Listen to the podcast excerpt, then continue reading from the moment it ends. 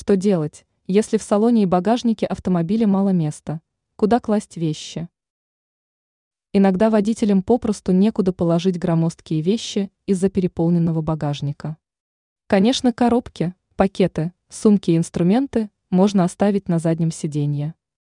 Но проблема заключается в том, что при резких маневрах предметы могут упасть.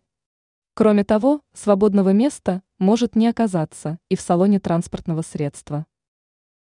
Что делать в подобной ситуации? Есть простой выход. Над задним сиденьем надо натянуть сетку.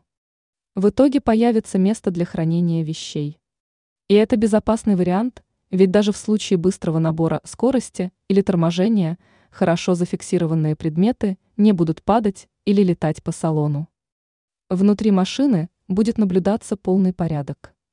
Если речь идет об относительно небольших предметах, то сетку можно не натягивать. Достаточно установить на задней части переднего сиденья навесную корзину. Находящаяся там бутылка с водой не будет кататься по сиденьям, мешать водителю и пассажирам. Правда, перед установкой корзины нужно убедиться в том, что приспособление никому не мешает.